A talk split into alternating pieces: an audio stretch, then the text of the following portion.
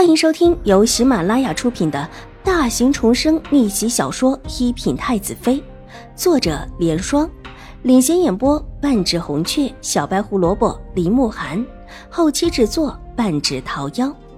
喜欢宫斗宅斗的你千万不要错过哟，赶紧订阅吧！第七百五十二集，皇上。这种事怎么可以这样处理呀？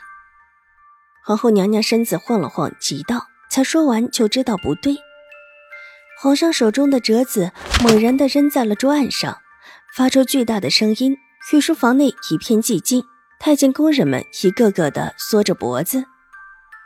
皇后的意思不当如些，那皇后又觉得应当怎么样？皇后又在里面筹谋的如何了？皇上抬起头，目光冰冷的落在皇后的脸上。皇后吓得扑通一声跪下，背心处一片寒凉。皇上，臣妾失语了，臣妾是怕寒了众臣子的心啊。皇后考虑的事情真多，几乎是替朕都考虑起来，驳了太后的意思，再驳了朕的意思。皇后一个人都可以当太后和朕用了。皇上的目光锐利如钩，带着几分审视的落在皇后的身上。皇后悲怆的大呼一声，眼眶便红了起来。皇上，臣妾不敢枉意您和太后娘娘，臣妾对您和太后娘娘之心为天可表。您，您怎么可以这么说臣妾？皇上不说话。只是目光依旧落在皇后的脸上，皇后身子一动也不敢动，只有微微的有一些颤抖，整颗心便甜了起来。好半晌，才听到皇上平和下来的声音：“皇后起吧，以后切不可再妄议母后的事情。”一边战战兢兢的宫人急忙站起身，扶起皇后：“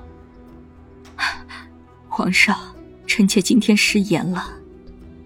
皇后站起来，顾不得脚软，低头道：“下去吧，再办一次宴会，不用挑到什么人。过个一段时间再看看吧。若你有看中的，私下里先看着，等他日挑选的时候再禀上来。”皇上又重新的埋头在折子里，挥了挥手道。臣妾告退。皇后一步步后退的退了下去，待到了门口，才转身往外走。走到门外，突然脚软了一下，幸好有宫女眼疾手快的扶了她一把，才让她站稳。深深的吸了一口气，皇后压下心头的惊悸。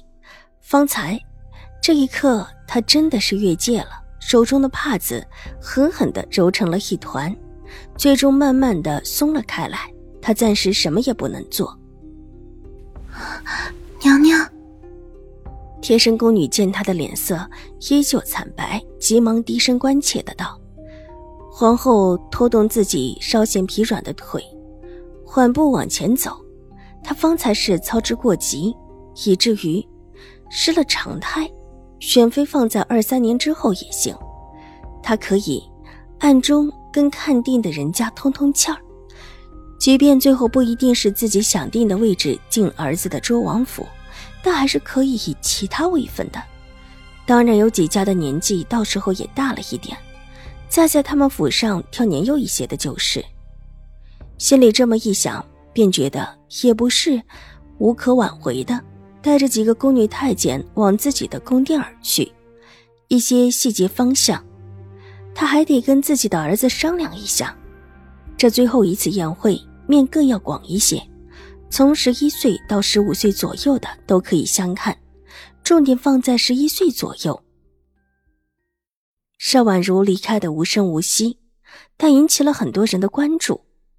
新国公府认为孤女，而且这孤女还是前新国公世子以及清华郡主的女儿的事情，在世家之中传了开来，许多人都在等着这一位新任回来的少武小姐。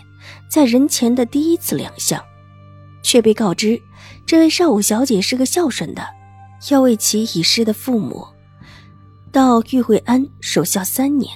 一时间，整个京城的史家圈都对这位少武小姐称赞不已。但另外一个更让许多世家措手不及的消息，打乱了许多人的布局，也因此让许多人不再顾及别家的闲事。皇后和太后娘娘要举办宴会，而且还是一次最大的宴会，据说是为了给几位皇子正妃选人，但又有人暗中说，这一次是走个过场，可能都选不上。说皇上子嗣年纪还太小，这个时候成亲并不合适。这个传言出来，令得许多侍令小姐以及侍令小姐的家人们都急得很，许多都瞄准了越王府和周王府。这两位，一个居长，一个居敌，都是最有可能的。至于陈王府，大家都觉得该避多远就避多远。原本他的身份就很尴尬，绝对讨不了好，再加上那一副活不长的病态。谁也不愿意把自家的闺女往火坑里面送，而最后的一位新王，完全还是一个小孩子的脾气。照这位的样子，恐怕就算是长大了，也不会对皇位有什么想法，或者说，就算有想法，也不可能。但一世的贤王应当错不了，有一些还是很看得重的，至少一个稳字。这一次。是许多年岁已到的世家小姐最后的机会，既然是最后的机会，肯定要把握起来。一时之间，京城里关乎女子修饰的衣服、饰品，立时全稀缺了起来，带动一大批这方面的店铺的生意。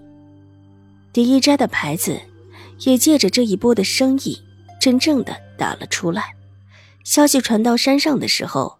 尚婉如正穿着一身姿衣，和明秋师太一起坐着听经，闭目合掌之间，看起来极是平和。月姐进来，轻轻的拉了拉她的衣袖，邵婉如微微的睁开眼睛，见他冲着自己使了一个眼色，缓步的站了起来，往佛殿外面行去，而后在一处边角处站定。小姐，那边下山了。玉洁头往东边瞥了一瞥，那个方向是邵颜如的方向，和邵婉如住的西边的方向相反，两个院子隔了有一长段的距离。但是这并不妨碍邵婉如第一天来的时候就见到了这位邵大小姐派来的丫鬟，说邵大小姐要构思一幅画，这几天都在进室之中，但等从进室中出来，再和邵婉如姐妹相见。这话说的极其客气，而且还带着礼物，说接下来的一段时间，姐妹两个在安堂里要互帮互助。但到现在，两个人都没有碰过面，而眼下是匆匆下山了。本集播讲完毕，下集更精彩，千万不要错过哟。